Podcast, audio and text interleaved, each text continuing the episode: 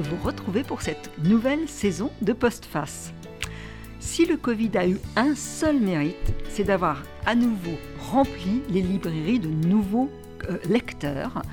Euh, et cette rentrée est particulièrement intéressante. Vous verrez, il y a une profusion de très bons livres à découvrir. Alors, bon, bien sûr, il y a, comme on dit, un horrible mot, les têtes d'affiche, enfin, c'est les noms que vous connaissez déjà, mais qui parfois renouvellent leur, leur sujet, leur regard. J'en cite dans le, désert, dans le désordre, Amélie Nothomb, elle a son livre annuel, et cette fois, c'est sur son père. Je pense que ça peut être intéressant. Christine Angot, qui prolonge sa réflexion sur, sur l'inceste, un livre très fort. Marc Duguin, David Diop, Sorge Chalandon, euh, Christophe Boltanski et beaucoup d'autres. Beaucoup de très bons premiers romans. Et puis pour moi, surtout, ce qui m'a frappé, c'est la voix des femmes, euh, qui je trouve vraiment donne le, ton de la rentrée.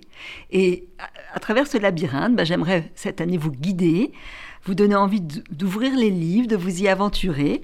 Euh, voilà, avec beaucoup de bonnes choses. Et justement, on va commencer euh, cette première émission avec une femme qui aimait beaucoup les livres. Beaucoup les livres parce qu'elle y met s'y réfugier euh, pour se consoler des, meurtrissures de la vie qui ne l'avaient vraiment pas épargnée. cette femme, elle s'appelle Germaine ou Mine et c'est la grand-mère de mon invité. Je vous montre sa photo parce qu'elle je la trouve très très belle avec ses yeux bleus vos, yeux bleus, Sophie Avon. Donc vous publiez ce livre, Une femme remarquable, au Mercure de France. Et c'est un livre que j'ai beaucoup, beaucoup aimé, euh, parce que vous nous plongez au fond dans l'Algérie des années 30 à 50 à peu près, euh, en, faisant en nous faisant sentir les odeurs, voir les couleurs, euh, d'Oran ah, alors je ne connaissais pas ça, à Trouville, c'est la rade des Andalous, c'est ça, Vous, nous en parlerez. Et puis à la recherche de cette grand-mère que vous n'avez pas connue.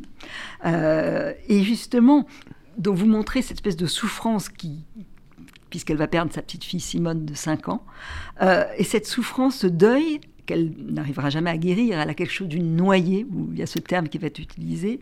Euh, et c'est surtout toutes les répercussions à travers sa famille, à, travers euh, le regard de son fils, votre père, qui est un personnage merveilleux dans votre livre, Henri, qui a 11 ans quand il perd sa petite sœur, et puis toute la galaxie familiale. Et c'est vraiment un, livre très, très, très émouvant. Alors, nos auditeurs vous connaissent parce que vous êtes déjà écrit. Ils vous entendent aussi au Masque et la Plume. Vous êtes spécialiste de cinéma. Hein, vous écrivez pour Sud-Ouest. C'est ça. Et, puis, bon, pour citer deux titres euh, qui sont aussi sur le territoire de l'intime, il y a Dire adieu, hein, c'était sur votre mère, et ce que dit Lily. Et je voudrais démarrer sur un des points du départ du livre, parce que ce n'est pas facile de, reconstituer la vie d'une femme inconnue, mais qui est devenue une légende familiale. Ça démarre sur le film de votre grand-père Marius. Oui, ça a été le déclencheur. Euh, pourtant, je l'avais déjà vu, hein, ce film, mais en le revoyant, euh, parfois on n'est pas prêt hein, aux, aux, choses et j'ai toujours su que je voulais écrire sur l'Algérie. Euh, depuis le début, de, depuis mes premiers livres, j'en ai écrit 13, hein, donc euh, depuis mes premiers livres, je savais ça. C'est le 13e C'est le 13e. Ouais. Euh, mais je savais aussi parfaitement qu'il fallait que je sois un écrit, enfin que ce serait avec, euh, à ma maturité, que je, je qu'il faudrait que j'ai une maîtrise de l'écriture pour pouvoir faire un. Alors j'avais fait des tentatives. Vous avez cité le, le, le, la, ce que dit Lily, qui est une tentative un peu de, de parler de l'Algérie à travers le, regard d'une petite fille qui comprend pas mhm. très bien ce qui lui arrive euh, en 62. Mhm. Moi j'avais deux, trois ans euh, en 62, donc mhm. j'en ai même pas de souvenir. Mais enfin bon, je m'étais mis dans la peau de cette petite fille. Mais là, pour la première fois, je voulais embrasser quelque chose de plus vaste, de plus. bon après comment naît un livre, euh, c'est difficile. Cette euh, jeune femme, puisqu'elle meurt, elle meurt finalement assez tôt et, et donc je ne l'ai pas connue, mon père m'en parlait effectivement beaucoup. Alors, euh, une légende familiale, c'est moi qui c'est peut-être pas à ce point, mais c'est vrai que mon père nous en parlait avec mon frère et, et, et eh ben, elle, elle, bénéficie aussi du prestige de la morte, hein, de la défunte, de la disparue. Et puis moi, j'avais pas vu une seule photo d'elle. je me suis aperçue de ça. Vous êtes par hasard, vous avez remis ce film? Comment Et par hasard, j'ai revu ce film et je me suis dit, mais elle est, mais qu'est-ce qu'elle est mignonne cette petite elle a 30 femme ans, hein, là. vous la voyez, elle doit avoir 35 ans. Euh, elle, a 37 ans quand la petite Simone meurt. Et le film est sur la petite Simone. Mhm. Donc on voit la petite Simone qui a 5 ans et qui va bientôt mourir, euh, sans doute, ou 4 hein, ans, foudroyante. Voilà, d'une méningite. Et, et, on voit donc sa mère, ma grand-mère, euh, qui se cache, qui est très, qui se dérobe sans arrêt tout, mais qui est charmante. Je sais qu'elle mesure 1m50, donc elle n'était pas bien grande. Elle est toute fine parce que toute menue et petite parce que j'ai eu sa carte d'identité et j'ai vu sa, sa taille. Euh, moi, je suis pas bien grande, mais enfin, j'ai gagné 9 cm quand même. et euh, bon, voilà. Et donc, je me suis dit tout à coup, vous savez, il y a plusieurs choses qui sont la conjonction d'un mhm. désir d'écrire. Et tout à coup, je me suis dit, si je partais sur les traces de cette femme, et euh, ce qui est extraordinaire, c'est qu'il y a 20 ans, mon père est mort il y a 20 ans, en 98, mhm. et peu avant sa mort et sans savoir qu'il allait mourir, comme quoi les intuitions sont, il, faut, mhm. il, faut, les écouter. Je l'avais interviewé sur l'Algérie des heures et des heures. Je voulais qu'il me parle de son enfance. Je ne savais pas que j'allais écrire ce livre, mais forcément, il m'avait parlé de sa mère. Forcément, il m'avait raconté toutes les anecdotes qu'ils ont dans le livre. Je les ai, je les avais enregistrées. Elles sont. Il est, merveilleux, il est rêveur. Enfin, on en reparlera. D'autres personnes, un cancre à l'école. Il adore la mythologie et alors il, il, essaye de sauver des enfers sa sœur Simone. Enfin, il est extraordinaire. Et votre grand-père Marius, vous l'avez connu? Alors j'ai connu mon grand-père Marius, qui lui était un homme cassé, blessé. Il avait perdu sa petite fille, il avait perdu sa femme. Il avait parce que sa femme est morte, il était, il avait 50 ans. Hein, il n'était pas vieux, hein, euh, et puisqu'elle était un tout petit peu plus âgée que lui. Et il était, il s'est jamais d'ailleurs marié. Moi j'ai connu un, homme vieilli prématurément. Mhm. Euh, qui, je, revois un homme qui se tenait voûté alors que c'était un, mhm. un beau gars. J'ai vu après des photos de lui jeune il, faisait de la boxe, il était ah, grand, il était. Et moi, j'avais l'impression que c'était un. que c'est un très beau personnage parce qu'il y a cette femme qui, qui, est dans la souffrance finalement, qui, qui s'est retiré du monde à, la mort de, de, sa fille. On, verra, c'est vraiment ça. Et lui, c'est un homme du concret. Euh, et ça, vous le montrez très très bien. Il adore les jardins. Euh, donc, il aime les euh, fleurs. Il aime les fleurs. Ça, c'est vrai. Je pense qu'il aimait les fleurs parce qu'on m'a toujours parlé de. Vous parliez de Trouville tout à l'heure, qui est un nom qui sonne français. Et tout ce qu'il y a de plus nordique. Enfin, c'est vraiment une, petite villégiature française. Et pourtant, eh ben, en Algérie, il y avait un Trouville. Et moi, quand j'étais petite et qu'on me parlait de Trouville, je pensais qu'on parlait de l'Algérie parce que mes parents parlaient de Trouville et, et donc euh, Marius euh, à Trouville avait planté des, des, des, planté des, roses euh, dans le sable parce que Trouville, on imagine ce que ça peut être sur, la, sur cette rive de la Méditerranée. Mhm. Il fait très chaud, il y a du sable et du schiste. Il et fait du des sable miracles, et du schiste, il est capable de tout. Et il est effectivement très, très très féminin à travers ça. Et à côté de ça, je pense très amoureux de sa femme. Et bon, après, euh, euh, n'ayant pas connu leur relation, je suis obligée de les inventer. Et leur dire, mais je sais qu'ils se disputaient. Je sais, il y a des tas de choses que je que j'échappe parce qu'on on verra votre euh, votre grand-mère, elle a quand même quelque chose d'une aventurière. Elle a du caractère et elle mm. veut faire avancer la, cause des femmes. Et puis, oui, elle est moderne. Ça, ça je ne savais pas. et ça, elle est, elle est vraiment passionnée. Mais lui, hein. il est, il a, il a un coup de foot pour elle. Vous racontez, ils sont dans un jardin. Je raconte leur rencontre. Il sent, le, parfum de jasmin qu'elle là et il est dingue d'elle tout de suite. c'est très très beau. Et en même temps, il travaille dans une banque, il fait rien de très excitant. Non, et puis il vient de très, il est orphelin. Il est orphelin. Il a tout perdu. Il était, euh, ses parents appartenaient à une espèce de petite bourgeoisie euh, et la, la perte euh, du père fait qu'ils ont été déclassés. Il a mhm. travaillé comme grouillot pour subvenir aux besoins de sa mère qui s'est retrouvée de, dans la dèche. Mhm. Et puis sa mère est morte à son tour et, et, du coup il est, il est vraiment ça été une un déclassement. Euh, et donc, pour se retrouver euh, à un poste relativement important euh, dans cette banque, il a démarré comme moins que rien. Hein. Il mmh. le courrier. Et puis, il est arrivé jusqu'à jusqu'à s'élever socialement. Et alors, en face, de, il épouse une femme qui a quand même toute une organisation familiale. Donc, c'est pas si facile pour, pas pour lui. Il a ses beaux-parents. En plus, c'est des gens qui viennent de la France, qui ont connu la France. Et on voit que Germaine, elle rêve de la France, elle n'est pas très heureuse. oui, parce que Mime, elle est née, euh, je dis Mime parce que c'est vrai que le, nom de Germaine est, un peu désuet et que mon père réellement l'appelait comme mm. ça, il l'appelait mm. Mime. Alors quand j'ai vu ça, je me suis dit, je, vais trouver un moyen de, la renommer euh, Mime. Euh, et, c'est vrai qu'elle, elle est née en Algérie, comme mon père, mais ses parents à elle venaient de France en effet, et ils mm. s'étaient mariés à Vesoul et ils avaient débarqué à 20 ans à la fin du XIXe siècle. Et les deux frères avaient débarqué comme ça. Et les deux frères avaient débarqué avec les deux sœurs et les deux frères ont épousé les deux sœurs, ce qui est, ce qui ce qui n'était pas gagné puisque le, petit frère il avait 16 ans et, et la grande sœur elle, ou la petite sœur elle avait 25 ans, mais euh, ils se sont plus, ils se sont, euh, ils se sont aimés et donc voilà ça donnait une. Mais c'est vrai que la famille était la famille de ma grand-mère donc de Mime. Euh, elle avait je ne sais combien de sœurs. Moi-même j'étais perdue au début. Hein, quand, sa sœur jumelle ou c'est très sa sœur jumelle Suzanne, avec laquelle elle est fâchée, on n'a jamais su pourquoi. Mhm. Je vais peut-être savoir un jour. Ah. Parce qu'on mène l'enquête. Euh, mais enfin bon, euh, c'est resté un secret d'une génération à l'autre. Personne n'a jamais dit ce qui s'était passé et je ne sais pas si elles-mêmes en ont parlé. Toujours est-il que euh, elle est morte, ma grand-mère, en emportant son secret. Et Suzanne, sa jumelle, lui a survécu et je pense était bouleversée d'avoir été fâchée avec sa sœur toute sa vie. Mais ça, c'est encore autre chose. peu importe. Enfin, c'est pas non, c'est pas. mais, mais du coup, oui, effectivement, Marius, pour être, pour répondre à votre question, Marius, il est face à cette famille très nombreuse et lui, il est solitaire et tout seul et orphelin. Et ça, dans un premier temps, je pense qu'il les adopte. Il est content d'avoir affaire à une famille nombreuse. Face... Dans un deuxième temps, ça il doit en souffrir. Il doit en souffrir. Et puis, il faut dire que c'est des années difficiles. Hein. C'est la guerre de 40. Hein. Alors, ce que vous dites très bien, c'est que vous parlez de votre entreprise romanesque et en même temps une vraie enquête. C'est que le film de Marius, il y a dix ans où il n'y a pas d'image. Euh, on ne sait pas ce qui s'est passé. Il y a cette fracture. Je voudrais lire un extrait euh, parce que vous êtes nageuse au fond comme, comme Germaine, euh, comme Mine, parce qu'elle adorait la mer, elle adorait nager. Me voilà nageuse des grands fonds, athlète d'une mémoire familiale que je traverse en brasse coulée grâce aux mots. Mes apnées sont variables. Parfois, au moment de prendre ma respiration, je sens tout de suite que je ne tiendrai pas, à bout de souffle, au moment de plonger.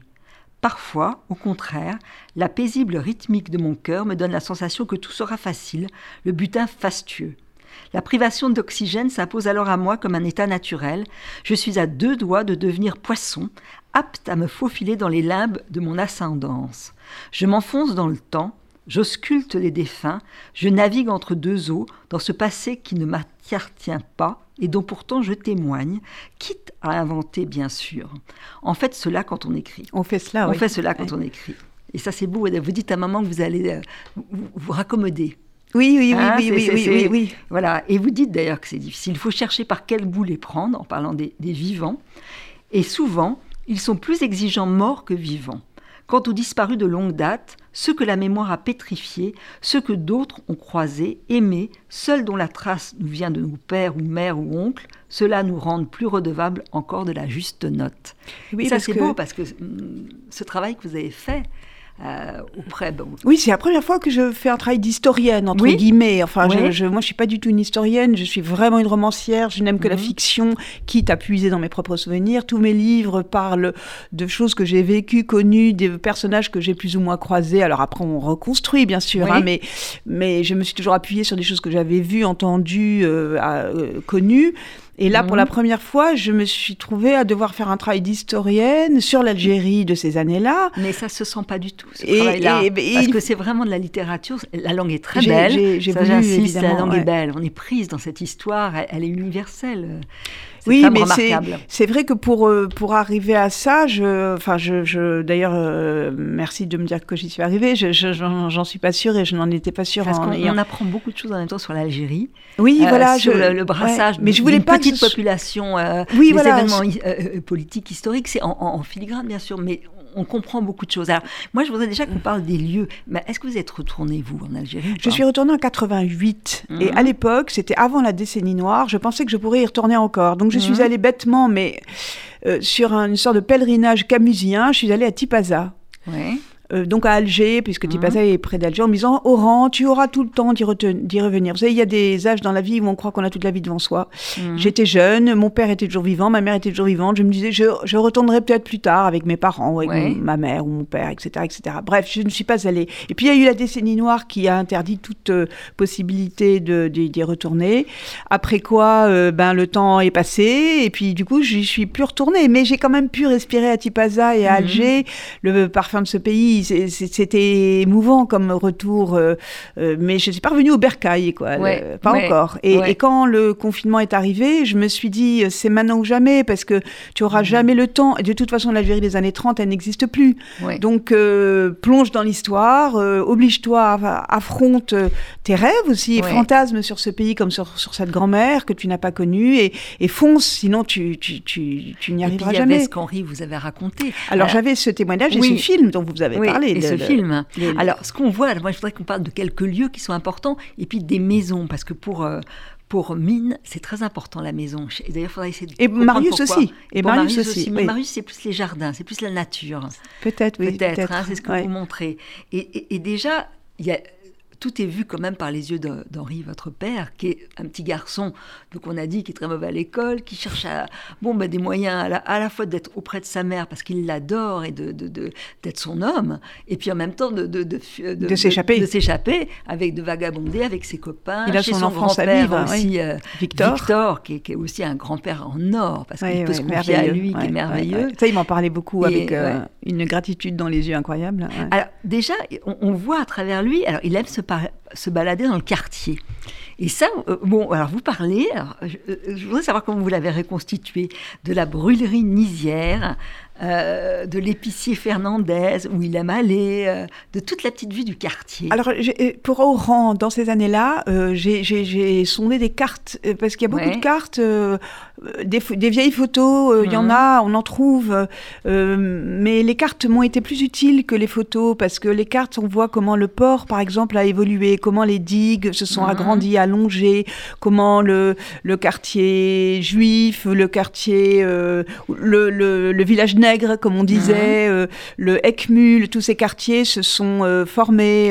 Euh, on apprend beaucoup avec les cartes. Et mes, mmh. mes grands-parents habitaient Ekmul, qui était un ouais. tout petit peu, un quartier un tout petit peu extérieur, etc. Et je me suis beaucoup baladée sur, ces, sur ces vieilles cartes ouais. qui m'ont permis comme ça. Après, le parfum de la, de la brûlerie de café, c'est probablement mon père qui m'en a parlé. Ouais. Mon père, mon père m'avait beaucoup parlé de, de, des odeurs. Il me disait, pour moi, l'Algérie, c'est les odeurs. Bah dans le livre, il y a sans arrêt ouais, des odeurs. Moi, ouais. j'ai aimé. Et alors, vous dites quelque chose d'Oran. Je, je, vais lire cette citation, je trouve ça très beau parce qu'on voit la, que la guerre, elle est, elle est en germe. À Oran, ville de ravins et de fortifications, il suffit d'une étincelle pour que ça flambe. On court vers l'autre guerre en croyant que les grands travaux garantiront la paix. Le port et sa longue jetée, le front de mer éternellement prolongé, les comblements inlassables pour aplanir une ville hérissée sur un plateau, fendu par ses oueds, voué à s'effondrer sous les pas de ceux qui la piétinent. Il y a quelque chose de terrible dans cette vision de la vie. Oui, parce que j'ai découvert ce que je ne savais pas, que Oran était finalement une ville suspendue au-dessus de la mer. Mmh. Hein. La, la, je pense que c'est Camus, c'est drôle, au premier confinement, j'ai relu La Peste, et, euh, et, Camus parle de, de Oran, d'ailleurs en disant qu'il n'y a pas de végétation. Je me suis amusée mmh. à, à, dire que, à faire dire aux, aux, jardiniers du cimetière que, contrairement à ce qu'on dit, il y a beaucoup d'arbres à Oran. Ça m'amusait de faire une mmh. petite réplique ouais. à Camus comme ça par-delà les... Mais, euh, mais c'est vrai que j'ai découvert surtout que c'était une ville suspendue au-dessus là, avec des falaises. À Canastel, c'était des falaises. Mmh. Et, euh, et le jardin euh, euh, qui domine la mer, il est en hauteur. Et le front de mer, tout ça, c'est en hauteur. En bas, il y a le port pourtant. Donc j'ai essayé de, de, de, de, voir un peu à quoi ça pouvait hum, correspondre et comment ça pouvait se. Et puis, en me documentant, tout simplement, ouais. je me suis rendu compte que c'était effectivement une ville fabriquée comme ça, par strates, ouais. WED. Et on comprend la, la violence qui. Et, et du coup, c'est comme si quelque chose. Mmh euh, comment était sous, ouais. euh, sous Boisseau, là, ouais, hein, dans, ouais, dans cette ville euh, oui, où, où, tout se prépare, quoi. Parce qu'au fond, euh, c'est un peu une antichambre de la guerre d'Algérie, ce, cette époque. Et alors, il y a là où, où finalement, euh, Mine est heureuse d'aller, c'est cette, cette cette Trouville, enfin, ce Trouville, lieu incroyable. Oui, oui, Alors, il y a plein de, de, noms qui ont trait à la, à la côte Claire, normande. Clairefontaine, euh, euh, bah, oui, comme je disais tout à l'heure, ça, je savais que le Trouville dont on me parlait quand j'étais petite, c'était pas le Trouville dont mes parents parlaient. J'ai compris ça assez vite, que c'était pas le même Trouville et qu'il était, était en Normandie. Mais après, Clairefontaine, euh, je ne sais plus les, les, les, les oui, noms. Vous, les citez, c'est Je crois même que je cite Deauville et je suis pas sûre qu'il y avait un Deauville, parce que oui, mais je, je pense que je, je me demande si c'est pas une erreur ça. Mais enfin bon, j'ai dû commettre des erreurs de toute façon, hein, oui, parce qu'on peut pas enfin, tout. On, on ça. Mais et, et mais il y avait Trouville et, et, et Trouville. C'est moi j'ai vu des photos de Trouville. Enfin j'ai ça existait quoi. Mm -hmm. et, la, et, la, et la maison de vacances de mon grand-père et de ma grand-mère euh, à Trouville et qui était au départ une simple masure, une cabane. Hein, C'était ouais. trois fois rien. Et qui elle, elle a voulu construire a... une maison. C'était très important pour elle. Et d'ailleurs il y a cette amitié qu'elle va avoir avec Irène, euh, qui est euh, liée au spiritisme, parce qu'elle espère un moment faire parler la, la, la, la, petite fille, la petite fille sa petite fille morte. Ouais. Euh, et en même temps, elle admire la maison d'Irène parce qu'elle a l'impression que c'est une grande elle maison rêve modulable. De ça, vous avez raison. Elle, elle rêve, rêve des de, maisons. Elle rêve des, des, appartements, des intérieurs. Des intérieurs. Elle rêve elle de, femme d'intérieur. Elle enfin. se, elle se. Mais moi, c'est des, des, rêves que j'ai. C'est pour ça que je les ai mis parce que je trouvais que ça se prêtait mmh. bien à cette espèce de, et, et, de, de, comment dire, de paysage intérieur. Elle est dans le paysage intérieur, ouais, totalement. comme si et, et, lui, Marius, lui construit la nature, le jardin. Et puis il y a un troisième lieu dont vous parlez très très bien, c'est le sud. Et c'est donc Odette, la tante de, de votre, de votre père. La sœur de, de, Ouais. La sœur de voilà. Et il, il va aller euh, une dizaine de jours chez, chez Odette. Voilà, au euh, lendemain de la mort de sa sœur, euh, il est envoyé euh, donc euh, en étant 37. Mhm. C'est pas encore la guerre, tout le monde parle des, des bruits de bottes, mais c'est pas Mhm. encore la guerre. hein, euh, et donc euh, 37 début 38, euh, il part, euh, il part, euh, il est envoyé à, à- à- dans le sud à, à, à- Ténira. Mhm. euh, où Odette, la sœur de, de sa mère, donc euh, est infirmière proche. visiteuse. Elle est proche parce qu'elle est très courageuse. Elle est très courageuse, elle est, c'est une drôle de, de femme Ouais. parce qu'elle est très libre, très Ouais. émancipée. Elle, elle n'a pas attendu le mariage pour aimer des hommes. ouais. Et d'ailleurs, elle a une petite fille euh, hors mariage, ce qui à l'époque pouvait être un scandale. Bon, c'est, qui a été d'ailleurs élevé, C'est- élevé à Paris, par parenthèse, Oui, la elle a, petite elle a Lynn. laissé 8 ans, euh, 8 à une ans nourrice. en nourrice. Et donc, mais, mais c'est une sacrée femme, une Odette. sacrée hein, femme. elle, c'est un peu un modèle quand même, un modèle pour Mine. Enfin, elle y pense parfois. Alors, je ne sais pas si c'était un modèle, imaginez, mais, mais- c'était une sœur aînée, et je pense que en effet, Mime était moins, comment dire, elle était plus timorée que sa sœur et que Mhm. et qu'Odette, et, et que ça a pu jouer. euh, Bon, elle avait du caractère. euh, ma grand-mère, ça j'en suis sûre, je le sais. Je sais qu'elle se, elle se disputait beaucoup avec Marius, par exemple, ça je le sais. Il Ouais. était peut-être fou d'elle, mais elle, il se disputait Ouais, beaucoup. Ça, je le sais. Mon, mon oncle me l'a dit, Euh, pas mon père, curieusement, mais enfin bon. Et, et, et Odette, elle est, moi, chapeau, franchement, elle a, elle a rien. Elle est en charrette avec Laïd, euh, qui a existé, hein, son, son, Mhm. son auxiliaire, euh, euh, qui conduit la charrette avec elle à travers le bled et qui euh, vont Mais- soigner mais- euh, mais- les pauvres, les Arabes. Mine, Mine, les- on, va, on va y venir. Elle va être très courageuse aussi parce qu'elle va aller aussi au bled, aller enseigner à des petits Arabes. Alors elle aussi, c'est vrai, mais c'est vrai ça, que dans un premier temps, Mais, vous la montrez, c'est ça qui est très beau, parce qu'elle elle a ce deuil qui est ancré en elle. C'est-à-dire qu'elle est Mm. devenue absente à elle-même. Il y a, il y a un moment où vous dites qu'elle est un, un air noyé, de quelqu'un de noyé. Ouais, ouais, ouais. Et, et- et- et alors, elle se réfugie dans la lecture. Alors, elle aime, elle aime Proust, elle aime Bernanos. Et puis, il y a cette histoire, ça, ça m'a beaucoup frappé, quand elle veut à tout prix euh, qu'on lui fasse euh, se faire offrir une pendule. C'est l'idée du temps. Oui. Vous l'avez imaginé ou Non, ça j'ai imaginé, j'ai Mais imaginé. ça lui correspond, je trouve. Parce qu'il y avait une histoire de cartel dans la, dans la famille euh, Mhm. que, les, que mes grands-parents avaient acheté à, à, à Versailles quand ils, ils avaient le droit, euh, quand on faisait partie de l'éducation Mhm. nationale, on allait tous les deux ans euh, en métropole. Donc ils avaient rapporté un très beau cartel 18e euh, dans- de chez un antiquaire et, et- et qui est resté comme une espèce Mhm. de d'œuvre sublime dans la famille et tout. Mais la pendule, c'est au- autre chose et ça, je l'ai imaginé. J'ai Ouais. imaginé cette pendule avec ce coucou. euh, C'est le temps qui passe, voilà. le je temps qui la dit, sépare euh, de la mort de sa fille. Je, je, C'est vrai, euh, c'est vrai. Ça m'est venu, euh, ça m'est venu, euh, je pense, à- grâce à Yasmina Reza qui parlait à propos de Balzac, de Génie Grandet, d'une pendule. J'ai relu Génie Grandet, j'ai pas trouvé trace de pendule, mais ça m'a donné cette idée de pendule. là, Comme elle- quoi elle- tout se nourrit de tout. hein. Tout se nourrit de Ouais, tout. Et- ouais. Et, en même temps, je, je pense que ça lui correspond. Oui, oui, Euh, bien sûr, et, et c'est important. Et cette Vraiment. pendule, ce petit coucou qui sort. Alors, il existait ce petit coucou qui sortait. hein. Mon grand-père avait une pendule comme ça. Mais euh, et moi, il me fascinait quand j'étais petite, donc je l'ai épuisé aussi un peu dans ma mémoire. Mais, mais c'est vrai que tout à coup, là, euh, cet achat rue de Tambouctou, à la frontière de, de, de ce quartier qu'on appelait le village, le village nègre, tout à coup, cette scène, je l'ai évidemment complètement Bien sûr. inventée. elle, Ça, ça fait partie de vos, de vos ra- rapiessages. oui, ça fait partie des, des- oui, de la, le fil et l'aiguille et, Le fil et l'aiguille, et, il faut- et le- et la trame. Alors, ce que vous montrez aussi qui est très beau, et c'est d'ailleurs assez terrible, c'est-à-dire que euh, son fils a 11 ans quand euh, sa fille est morte, et des années après, ben, elle, va, elle, va, elle, elle- elle va être enceinte. euh, Alors pas si longtemps. pas en si fait, longtemps. j'ai découvert pas C'est si longtemps. temps Mais c'est drôle que vous disiez ça. on a l'impression Parce que je donne les après. dates et on a l'impression que c'est longtemps. Et nous, on a toujours vécu, y compris mes oncles, Marcel et Ouais. Robert, qui sont nés donc après, Oui. ont, ont toujours cru qu'ils étaient nés très longtemps après Oui. la mort de cette petite fille. Or, pas tant que ça. Pas tant que ça. Pas tant que ça. On la petite fille meurt en 37 Oui. et, euh, et, et Marcel naît en 39. Ouais, donc il y a très peu de c'est en différence. fait euh, deux ans après. Quoi. Deux ans après. Et c'est là où on voit l'attitude de votre père, il a dû vous la raconter, parce qu'il est, il est, elle n'a pas envie d'être mère. On, on verra, il y a des rêves que vous avez peut-être imaginés de, de refuser d'être mère, enfin de, de s'abstraire Ça, du je monde. laisse l'interprétation de chaque Chacun, lecteur, chaque mais- lecteur ayant sa propre. euh, sa, sa propre lecture. Mais c'est très beau la lettre qu'elle écrit à Irène, cette, cette amie qui, est- qui joue au spiritisme et qui va devenir sa confidence, Mm. qui va, elle va se- vraiment se, se rapprocher d'I- d'Irène. Et elle a des rêves qui la troublent beaucoup, où elle se voit seule dans un appartement et qu'il y a un moment où elle va jeter ses, ses, enfants par la fenêtre, mais en même temps, ils tombent dans la mer, et la mer, pour elle, c'est l'élément le plus, le plus beau. Donc, c'est pas vraiment un, un acte meurtrier. C'est pour ça que je dis que je laisse ouvert l'interprétation des rêves.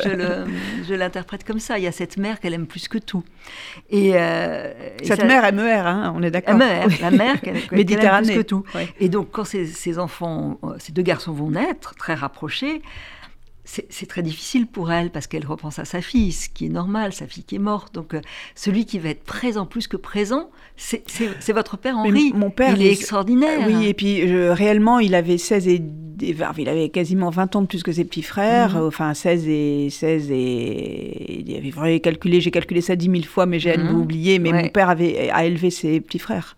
Il les a élevés parce que Marius, il était, euh, il était euh, trop accablé par euh, ce deuil. Mhm. Il avait perdu sa petite fille, perd sa femme, si long, pas si longtemps après, en 54. mon père est déjà un jeune homme fait. Hein, il, a, il, a, il, a, il a plus de 20 mhm. ans. oui, il a plus de 20 ans et, et c'est lui qui va élever ses deux petits frères. Hein, et ses deux petits frères, mon oncle Robert me disait toujours, mais tu sais, ton père, il a été pour moi, ma mère, mon père, mon frère, euh, mon cousin, il a tout été, quoi. Il est extraordinaire. Il a joué tous les rôles. Il joue tous les rôles. Ouais, il, il, est, il va leur chercher des cadeaux pour Noël. il, les réveille le matin, il est là. Euh, il, est, euh, présent, oui.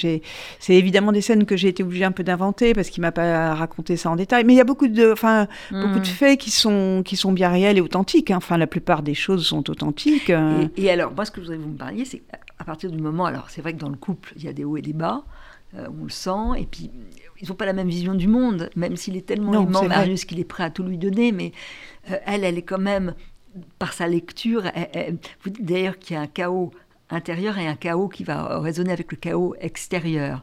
Mais elle, elle, elle, voit, pas pourquoi on ne doit pas éduquer les, les, les, les, petits garçons arabes et les petites filles arabes. Alors il y a ça. Il y a ça où elle va quand même partir et, accepter donc de se séparer. Oui, ça ne devait pas être simple. C'est hein. pas simple de partir avec ses deux petits euh, dans un petit bled où elle... Euh, où elle va en charrette. Elle va en hein, charrette. et elle reste toute la semaine à Sidi Chami, toute la semaine. Donc elle est perdue dans une, euh, toute petite église.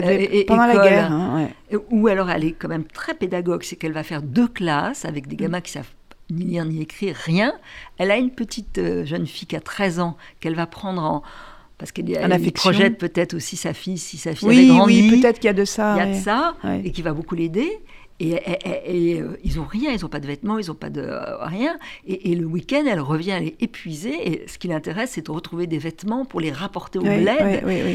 et, puis pour trouver un système pédagogique pour essayer de, leur donner envie. Elle c'est ça sa vocation, en fait. C'est vrai. Alors je me suis beaucoup inspirée de mon père, là, pour le coup, parce que je pense que mon père, il était en rage contre le système euh, éducatif classique où on, il disait toujours, mais on, on, dirait qu'on combat les, les le plaisir d'apprendre. On dirait que l'école n'a de cesse de vouloir l'éteindre, le, ce plaisir d'apprendre. Au lieu de, il était très pour une éducation comme ça. Euh, il était inspecteur de l'enseignement, mon père, hein, donc euh, il, euh, il, savait de quoi il parlait quand même, même si l'école là. Et puis je pense qu'il avait son, quand même, parce son propre dégoût de l'école. Oui, il est devenu instituteur et ensuite inspecteur de l'enseignement. Pourquoi Parce qu'il a eu ses petits, ses petits frères? Comment ça se fait? Je pense que dans la famille, il y avait des des instituts et des, infirmiers. Alors, mon, mes oncles, ils sont devenus médecins et, juges. Et mon père, il est devenu inspecteur d'enseignement, alors que c'était un cancre. Mais c'était un, en fait, c'était un esprit brillant. c'était un type brillant. un euh, extraordinaire dessinateur. C'est dommage Extraordinaire dessinateur, euh, effectivement. Et ça, euh, elle en est fière, sa mère. Elle en est fière, mais elle, mais elle, elle, elle, me disait qu'elle avait la diplomite. Hein. Elle voulait absolument qu'il ait des diplômes. Et quand il a mm. été, quand il est devenu un site, elle lui a dit c'est pas suffisant. Il faut que tu sois, bon, il faut que tu que tu aies des diplômes, que tu sois. Euh, puis elle, elle avait été instite, donc euh, elle espérait qu'il soit mieux qu'elle, hein, évidemment. Euh. bien sûr. Et, et, cette espèce de pédagogie un peu moderne, un peu, un peu, je suis pas sûre qu'elle l'ait exercée telle que je le décris, mais je sais que mon mhm. père, il était comme ça. Mais, mais ce dont je sais avec certitude qu'elle a été véhémente, mime, c'est par exemple sur le vote, le droit de vote. Elle disait à son mari, et ça c'est Marcel qui me l'a raconté, il s'engueulait avec Marius parce qu'elle lui disait, mais tu te rends compte que le premier ivrogne qui vient il a le droit de voter, et moi, je suis une femme, j'ai pas le droit de voter. Tu trouves pas ça scandaleux Et lui, pas entendre. Alors j'ai imaginé Ouais. qu'il voulait pas l'entendre, j'ai imaginé qu'il s'engueulait parce que parce qu'aujourd'hui encore, quand moi je me révolte et que je dis à mon Hmm. compagnon, mais enfin, tu trouves ça juste, toi, qu'on soit moins payé que les hommes, et vous êtes nos frères, vous devriez être furieux pour raison. nous, avec nous, et, et que je le vois un peu mou dans ses Ils réactions. je l'engueule.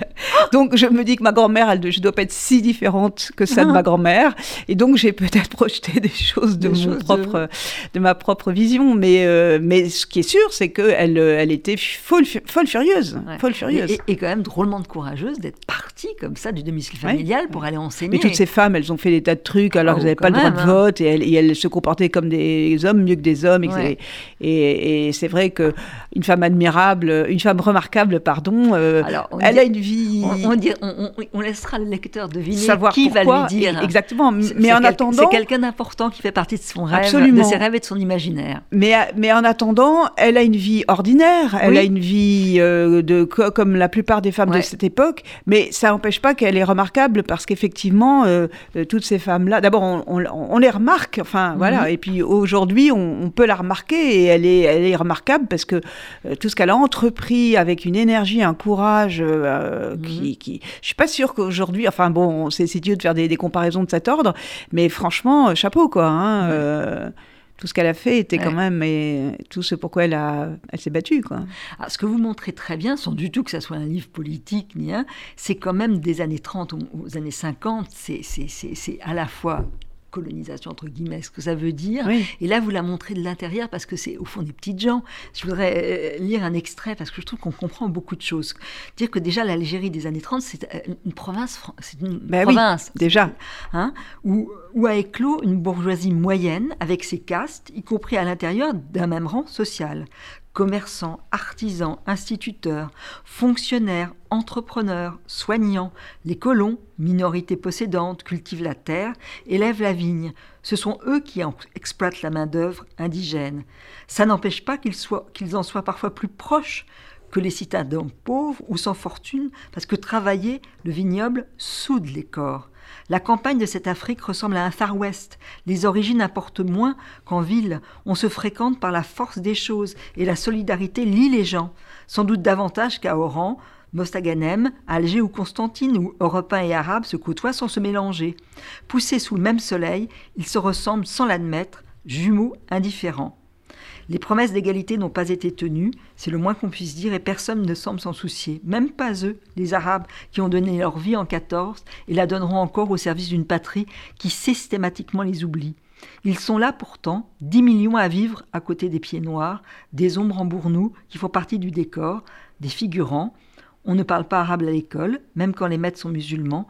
On n'accorde pas d'aide particulière aux clubs arabisants ou aux associations valorisant la langue kabyle.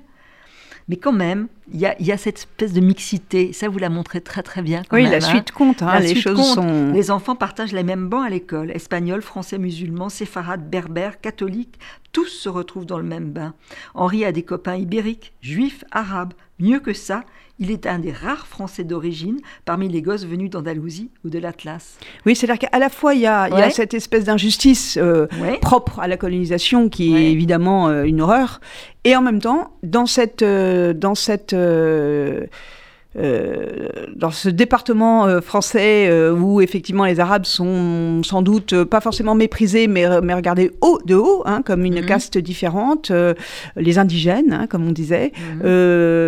eh bien il y a, il y a quand même de la solidarité parce Oui. que dans ce paragraphe-là, je dis aussi que notamment à la campagne, il y a beaucoup d'aides proposées aux indigènes, des, du matériel agricole qu'on leur passe gratuitement, des cours, euh, des écoles coraniques qui, sont, qui existent, Mhm. bel et bien, alors en parallèle, mais elles existent. Euh, Donc, donc les choses sont beaucoup moins simples qu'on voudrait Ouais. le croire. Ah oui. Et, Et ça, les- et la complexité bien, des choses, voilà, les choses sont, sont, peut-être, sont- voilà. sont vraiment liées. Et alors, euh, j'ai aussi beaucoup, euh, j'ai eu, euh, je me suis beaucoup appuyée sur Alfred Salinas qui avait écrit un très beau livre sur les- la présence des Américains à Alger pendant la- Mhm. en, en Algérie pendant la guerre, puisque ça se passe comme dans les années 40 et en pleine guerre. Alors, on va voir Et, des et on voit beaucoup beaucoup les Américains, absolument les GI. Il est fasciné aussi. Il est fasciné, bien sûr. Et, ce, et ce, cet écrivain historien qui s'appelle Alfred Salinas m'a dit, vous savez, les, la, il ne faut pas euh, sous-estimer la solidarité qui existait dans ces, dans ces peuples de, Méditerranée. Euh, alors les choses étaient injustes. Euh, on, est, on est d'accord pour dire que la colonisation n'est pas une chose qu'il s'agit de réhabiliter loin de là, évidemment. en même temps, il ne faut pas oublier qu'il y avait aussi la solidarité, qu'il y avait aussi des choses bien, quoi. Mhm. pas liées à ça, mais parce que, encore une fois, le, les, la vie est complexe, les gens sont complexes. Et, et surtout, je voulais dire que cette Algérie-là, elle était peuplée aussi des petites gens, comme vous l'avez dit. C'est ça qui C'était pas que des gros colons euh, bourrés de fric. Hein, c'était des petites gens, gens aussi. qui travaillaient main dans la main avec, avec, voilà, avec la population. Euh, bon, Tout voilà, Et c'est intéressant. et donc, je pense que la, la, la, blessure a été encore plus, plus violente. Que ça. Je sais pas bah, ils ont été en tout cas les otages, effectivement, d'un dénouement qui a été dramatique. Alors, on peut dire c'est de leur faute, pas de leur faute. Euh, il n'y a pas de culpabilité à chercher. Le fait est que les choses se sont. Enfin, ils, sont rentrés avec une sorte de sentiment de honte qu'ils n'auraient pas dû avoir. Et parce cette, cette histoire de, l'Algérie, on vous en parlait ou pas? Euh, ma, mes, mes, parents n'étaient pas du genre euh, nostalgie, etc. Ils avaient même euh, plutôt ça en horreur. Mes oncles étaient du genre on ne parle de rien et on n'a rien perdu et on ne dit rien. mon père était beaucoup plus ouvert parce que mon père a toujours été du côté solaire des choses et donc il acceptait d'en parler quand on lui posait des questions. Et ma mère qui était plus blessée mm, et, mes parents qui avaient quand même perdu un bébé à cause de la guerre d'Algérie et qui étaient donc légitimement blessés comme si la mhm. mort de cet enfant avait, avait d'une certaine manière métaphorisé la, la Mhm. le, départ et l'exil. Euh, ma, mère m'en parlait peut-être peut-être un peu plus que mon père, euh, de manière peut-être plus, euh, plus visiblement peinée. Euh, mhm. Mais c'est une question de caractère aussi. Ma mère était sans doute plus mélancolique que mon père. Et donc... Mais en tout cas, moi, ça m'intéressait, ça me fascinait, moi, l'Algérie. C'était quoi, un rêve d'y aller Pour moi, c'était un rêve, pas d'y aller, c'était un rêve d'y être né. D'y être né. Mais je, je me sentais heureuse d'y être née, d'être née dans ce territoire qui, pour moi, était magique. C'est pour ça que j'ai voulu restituer une forme de féerie dans la façon dont Henri voit l'Algérie. il y a hein. une, une féerie D'ailleurs, il y a plein de choses qui sont, qui sont très belles. Quand il va dans le sous-sol de son grand-père Victor, il y a une cave, il n'a pas le droit d'y aller, il est avec ses copains et il découvre un monde d'Ali Baba, de, de, décors, où toutes les grottes secrètes où ils vont nager et plonger euh, euh par des passages extraordinaires. il y a quelque chose de très labyrinthique dans le, dans le livre coïncide d'ailleurs avec les rêves euh, de Mine. Hein, absolument, absolument. Ce qui n'empêche pas malheureusement. Et quelque chose de lumineux en même temps. Après la guerre, ce qui n'empêche pas euh, Sétif et, et, tout ce qui marquera la, malheureusement le début de la guerre d'Algérie. Parce qu'il ne faut pas oublier que l'Algérie débute en 54 et Sétif en 45 et vraiment le. Ce que vous dites, c'est que tout est inscrit. La cause, oui, mais c'est inscrit, oui. tout ça, est, inscrit. En tout cas, on comprend beaucoup de choses et c'est un très beau roman, Une femme remarquable. C'est publié au Mercure de France. Bah, il faut vous lire, euh, Sophie Avon. Merci, Merci beaucoup. Merci à vous.